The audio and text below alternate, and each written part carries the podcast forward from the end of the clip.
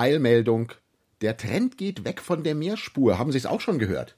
Im Straßenverkehr ist sowas natürlich toll und uneingeschränkt zu begrüßen. Waren Sie in letzter Zeit mal auf Berlins Flaniermeile, der Friedrichstraße? Da gibt's auf dem besten Abschnitt zwischen Leipziger und Französischer Straße nur noch eine Spur je Richtung. Und auch die nur für Fahrräder. Mitten in der Hauptstadt. Super. Also auf der Straße. Aber braucht's wirklich eine Trendumkehr bei der Mehrspur im Radio? Dazu passt leider das jüngste Gerücht, dass diese Eilmeldung die letzte ihrer Art sein könnte.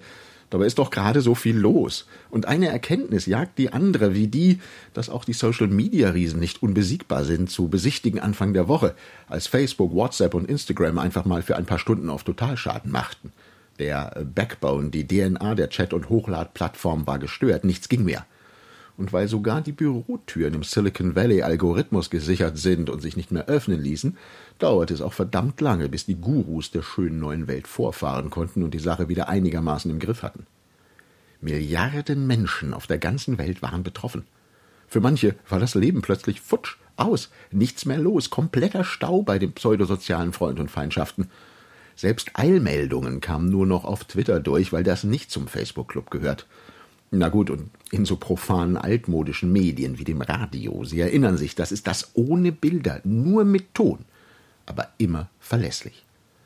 Wer noch einen batteriebetriebenen Transistor hat, kriegt selbst dann was mit, wenn der halbe Landstrich abgesoffen ist. Radio ist nun mal das eigentliche soziale Medium. Es kann klitzeklein für die Westentasche und ganz groß fürs Heimkonzert sein, und wenn wir ehrlich sind, ist es ja eh fast immer an. Little Big Medium sozusagen und so bescheiden.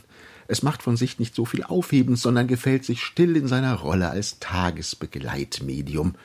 Merken Sie was? Da steckt Leitmedium schon drin, so ganz von alleine und völlig selbstverständlich. Dieses Radio war schon immer ein unterschätztes Medium.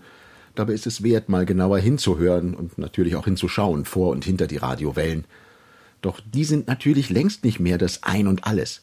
Wie kein anderes Medium geht Radio mit der Zeit und hat der Welt als Ableger des Rundfunks Hörbücher, Podcasts und Blogs geschenkt. Den Doku-Blog zum Beispiel. Der war schon multicrossmedialer als so manch andere bei derlei neudeutschen Wörtern noch Unterstützung beim Buchstabieren brauchten.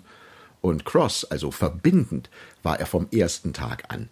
Wenn es hier noch eines Beweises bedürfte, das akustische Corona-Tagebuch wäre so einer.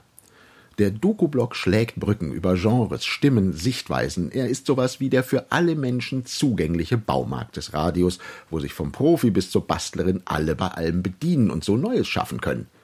Wer Sender, wer Empfänger ist, war ihm immer Schnurz. Das ist innovativ, schwer demokratisch, interaktiv und anders als vieles im Bereich Social Media wirklich sozial. Sein lineares Standbein aber heißt Radio in Gestalt von Mehrspur. Auch das ist gelebte, pardon, gesendete Vielfalt. Denn Radio und die neue digitale Medienvielfalt passen nicht nur zusammen, sie gehören zusammen. Dazu gehört aber auch, über diese Zusammenhänge nachzudenken und zu reflektieren. Sachlich, kritisch und natürlich mit mehr als nur einer Prise Humor. Deshalb lachen wir jetzt die Tränen im Auge weg und fragen uns lieber, was nun kommt. Nach Mehrspur, nach dem Doku-Blog. Es bleibt aufregend und natürlich im Radio. Dann eben nicht als Mehrspur, aber mehrspurig und garantiert nicht nur im Verkehrsfunk.